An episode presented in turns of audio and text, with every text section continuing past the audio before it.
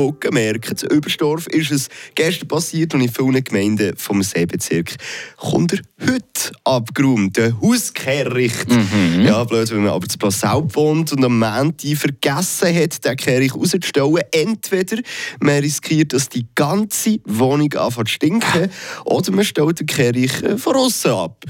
Mhm. Und da rede ich aus Erfahrung. Mhm. Ja, weil, äh, das kann schneller gehen, als man denkt und das endet in einem riesen Nachbarschafts- Fiasko. Jawohl, jawohl. Und darum haben wir da die achtjährige äh, Lilly June nachher, äh, da haben wir bei der Lilly June nachgefragt, was sie uns kann empfehlen bei so einer äh, brenzligen Situation. Es könnte so einfach sein, wie das Kind sagen hätte.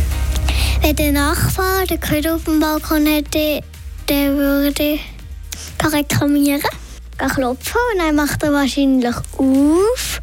Ich würde zuerst mal sagen, finde es schon cool, wenn ich, wenn ich oben die würde wohnen und der Köder sticht. Und dann sagt er, äh, nein. Eben. Mhm. Ja. Hat er eine Lektion gelernt, dass man den Köder nicht auf dem Balkon soll lassen. Er soll doch stattdessen den Köder eintun und dann in die Wohnung in einen Ködersack tun und dann kommt der Köder mal und nimmt ihn mit. Rádio Friburgo.